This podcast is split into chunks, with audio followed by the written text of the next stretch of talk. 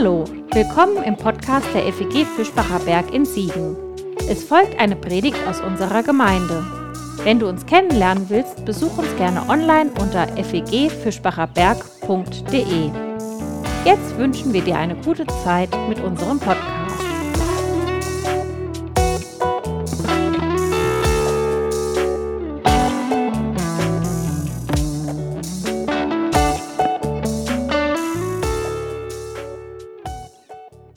Menschheit hat zwei große Träume seit jeher. Einmal den Traum vom Fliegen, den haben wir uns mittlerweile so einigermaßen und auf unterschiedlichste Art und Weise schon selbst erfüllt. Das hat geklappt. Aber dann ist da noch ein Traum, wie ich finde, nämlich der Traum vom Reisen, und zwar vom Reisen durch die Zeit. Zeitreisen. Irgendwie, ich dachte so einer nach dem Fliegen vielleicht der nächste Traum, den wir angehen sollten. Zumindest wird schon genug davon erzählt. Das ist nämlich ein ganz beliebtes Thema, ob als echter Literaturklassiker wie in The Time Machine von H.G. Wells. Ich hätte das in der Schule auch irgendwann mal lesen sollen, theoretisch. Oder als fester Bestandteil der Nerdkultur in allen Teilen von Zurück in die Zukunft. Oder im Versuch, mal so ein bisschen die physikalischen Möglichkeiten und Bedingungen auf die große Leinwand zu bringen und auszuloten, wie im Blockbuster Interstellar. Und es ließen sich viele weitere hinzufügen, Serien und Filme und Geschichten. Die Menschheit träumt davon, endlich durch die Zeit zu reisen. Allerdings sind sich auch die meisten mir bekannten Bearbeitungen dieses Themas ziemlich sicher, am Ende endet jede Zeitreise doch irgendwie im Chaos, weil es irgendwie doch nicht so richtig funktioniert und ja, am Ende das große Chaos steht.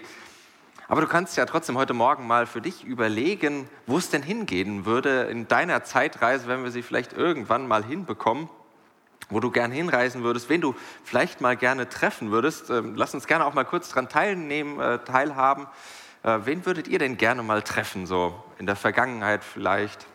Das ist am einfachsten so in der Zukunft, weiß man noch nicht so genau, wen man da mal treffen möchte, außer das spätere Ich und mal gucken, was so aus einem geworden ist. Habt ihr so äh, Leute, die ihr gerne in der Vergangenheit mal treffen würdet? Martin Luther. Martin Luther, ja. Den frühen oder den späten? ja, das Also bei mir wäre es zum Beispiel äh, der, mit dem ich mich wissenschaftlich viel beschäftige, Friedrich Schleiermacher, der soll auch ein sehr geselliger Typ gewesen sein.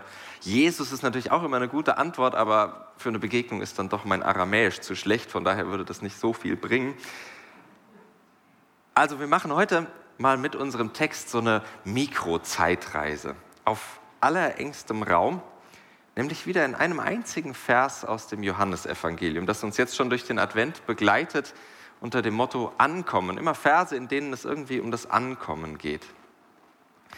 Und dieses Evangelium, das bringt einen manchmal zur Verzweiflung. Also mir geht es zumindest so, einerseits super eingängig zu lesen, mit Sätzen, die auf den ersten Blick so eine richtige Faszination hervorrufen, wo man sagt, ja, genau so.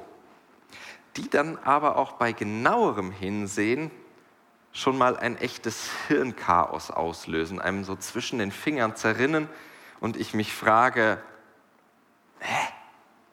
Und so auch heute mit diesem kleinen Vers unter dem Motto Ankommen im Voraus. So lautet das Thema und so geht unser Vers aus Johannes 1, der Vers 15. Johannes ist Zeuge für ihn und ruft aus, spricht, der war es, von dem ich sagte, der nach mir kommt, wurde mir voraus, denn er war eher als ich. Wow, ja, genau. Äh, hä? Also auf den ersten Blick spüre ich so einen Ton der Bewunderung für diesen anderen, der da kommt. Faszination steckt in diesen Worten, aber bei genauerem Hinsehen, was? Wir schauen uns mal dieses Hirnknäuel etwas genauer an. Johannes sagt, der war's, von dem ich sagte, der nach mir kommt, wurde mir voraus, denn er war eher als ich. Ich habe euch auch mal ein kleines Schaubild mitgebracht. Vielleicht macht es das ein bisschen einfacher. Vielleicht müsst ihr es aber auch nicht so ernst nehmen, schon mal vorneweg. Es spricht Johannes der Täufer. Soweit, so klar. Aber dann geht's los. Worüber redet er denn hier eigentlich so ganz genau? Und das ist auch nicht so eindeutig zu klären. Redet er über Jesus aus Nazareth? Oder redet er über das Wort, das am Anfang war? Vielleicht erinnert ihr euch an den Anfang des Johannesevangeliums. Am Anfang war das Wort. Redet er darüber? Oder über diesen Jesus als das fleischgewordene Wort? Wir lassen es mal ein bisschen offen, weil es auch nicht so ganz eindeutig zu klären ist. Und immerhin verbirgt sich hinter diesem kurzen Satz die wahrscheinlich wichtigste und zugleich schwierigste Frage des christlichen Glaubens. In einem einzigen Satz. Irgendwie verrückt. Wir kommen zu unserer Zeitreise und schauen mal auf die Zeitverhältnisse in diesem Vers. Der nach mir kommt. Okay, das ist ja tatsächlich so. Jesus wurde nach Johannes geboren. Das kennen wir aus dem Lukasevangelium zum Beispiel. Und Jesus tritt auch erst nach Johannes auf. Wahrscheinlich war er sogar eine Art von Schüler von diesem Johannes. Wenigstens fand er dessen Verkündigung super, sonst hätte er sich nicht von ihm taufen lassen, wie wir in den anderen Evangelien lesen. Also, Jesus kommt zeitlich nach Johannes. Der, der nach mir kommt, passt. Allerdings, der soll jetzt auch schon vor Johannes da gewesen sein also wie auch immer das gehen mag, das kann dann jedenfalls nicht mehr der Jesus aus Nazareth sein. Denn der wird ja erst nachher geboren, nach Johannes. Und überhaupt, der war's? Also der, der vorher da war, aber auch erst noch kommt, ist gar nicht mehr da? Äh, wie kann das denn jemand vorher wissen? Vor allem jemand, der ja bekanntlich vor diesem Jesus stirbt. Johannes kann also gar nicht wissen, dass der andere gar nicht mehr da ist. Denn als Johannes nicht mehr da war, da war Jesus noch da. Hier muss also auf einer anderen Ebene nochmal jemand anderes sprechen. So eine Art allwissende Erzählerin. Und tatsächlich kommen hier auch nochmal die Schreiberinnen und Schreiber des Johannesevangeliums zu Wort. Denn die können ja tatsächlich auf das Ganze zurückblicken auf die ganze Jesuszeit. Aber warum wissen die denn nicht, dass Johannes zu diesem Zeitpunkt in der Geschichte noch gar nichts gesagt hat?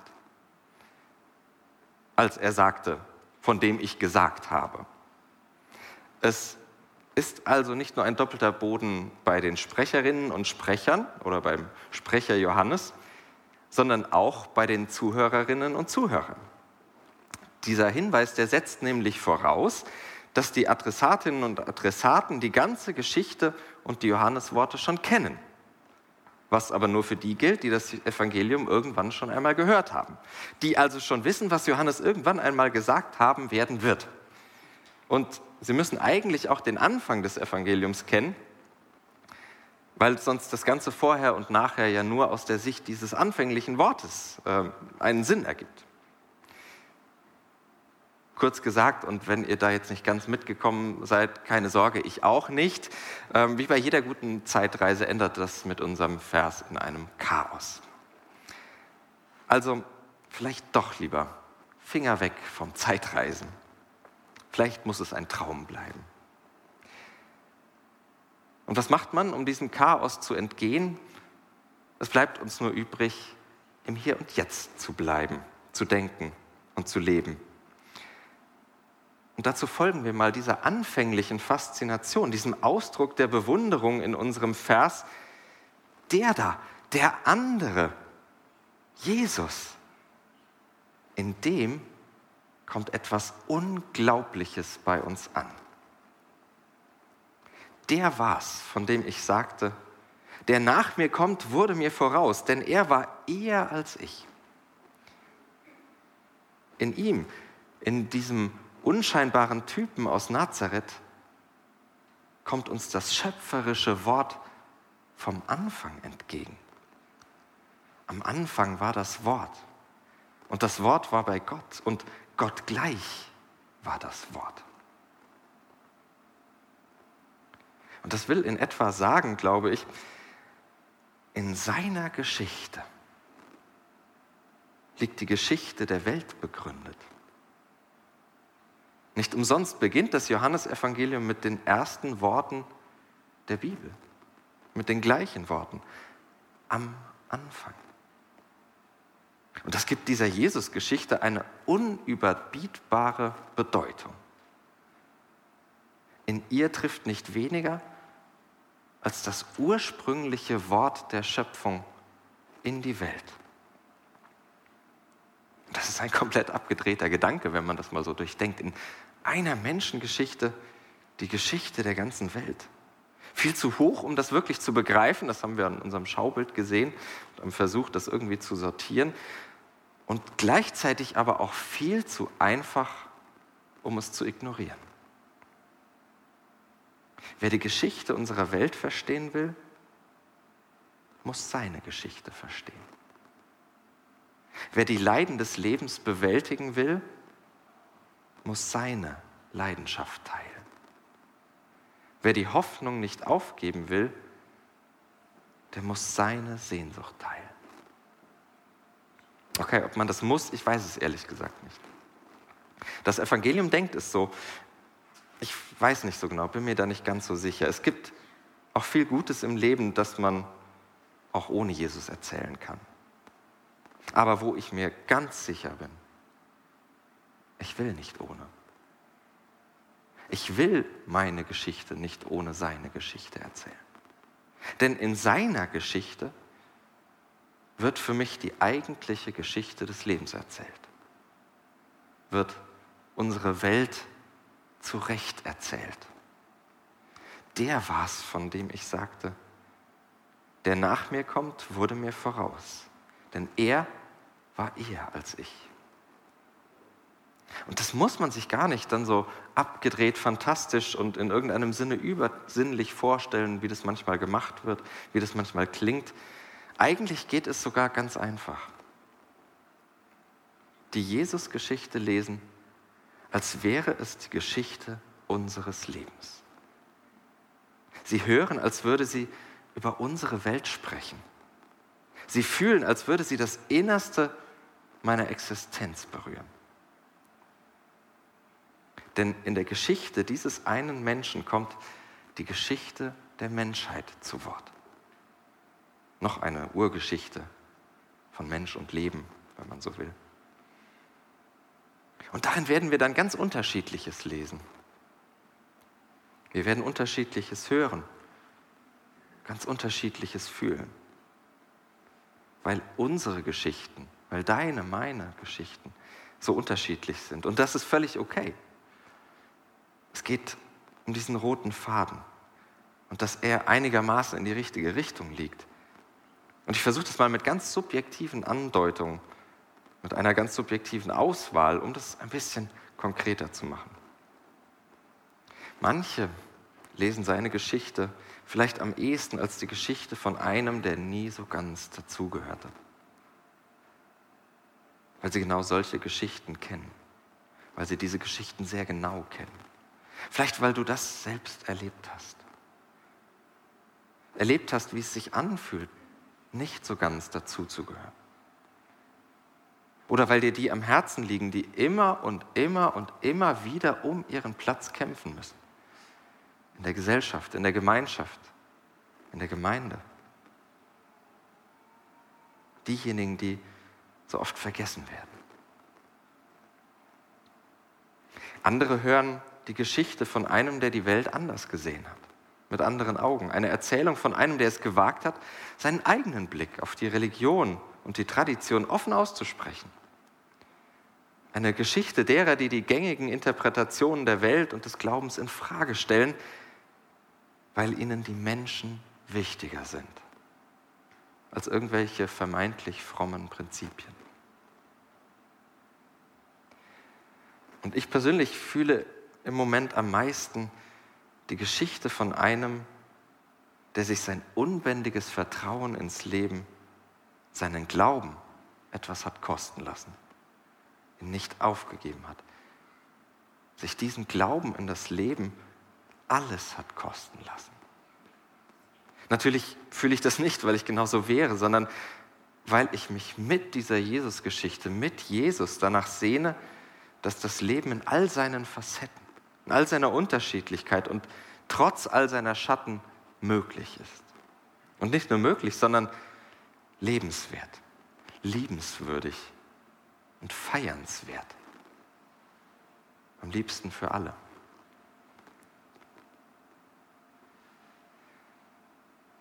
Was passiert mit der Geschichte deines Lebens,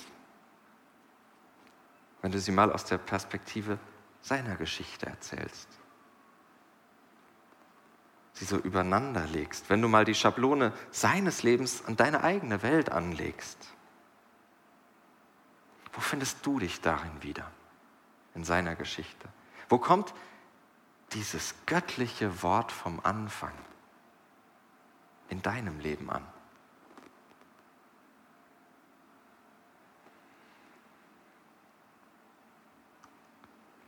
Vielleicht will dann unser Vers gar nicht so viel mehr sagen, als dass die Jesus-Geschichte, wie eine große Zeitreise vielleicht, alle anderen Geschichten umspannt.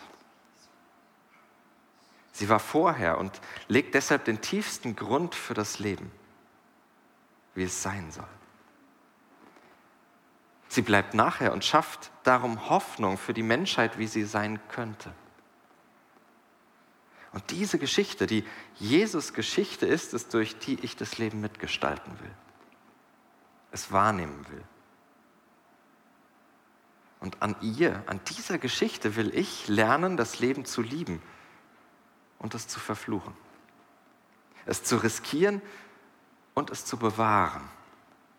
Ich will nach dem Grund und Ziel meiner Sehnsucht fragen in dieser Geschichte. Will ihr in ihr Anfang und Ende meiner Hoffnung entdecken. Denn in dieser, in seiner Geschichte kommt das größte aller menschlichen Worte in die Welt. Gott. Und da gibt es kein davor und da gibt es auch kein danach. Weil das ganze Leben in diesem alles umspannenden Wort aufgehoben ist. Und alles von dieser Wirklichkeit bestimmt wird. Ein Wort, das durch allen Lärm immer wieder hindurchhaucht. Ich mag dich, wie du bist. Eine Wirklichkeit, die durch das Geschrei der Welt hindurchflüstert, es ist gut, dass du da bist.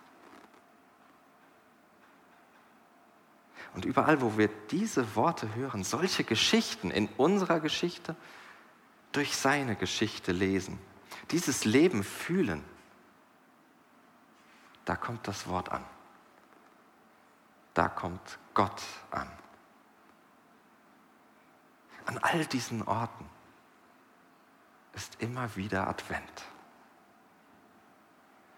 Und genau den wünsche ich euch. Einen immer neuen Advent. Ein immer neues Ankommen dieses Wortes in eurem Leben. Amen.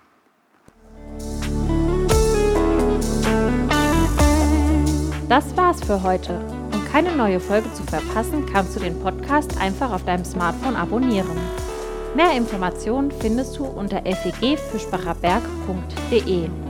Wenn es dir gefallen hat, lass uns gerne einen Kommentar oder eine Bewertung da und sag es weiter. Tschüss und vielleicht bis zum nächsten Mal.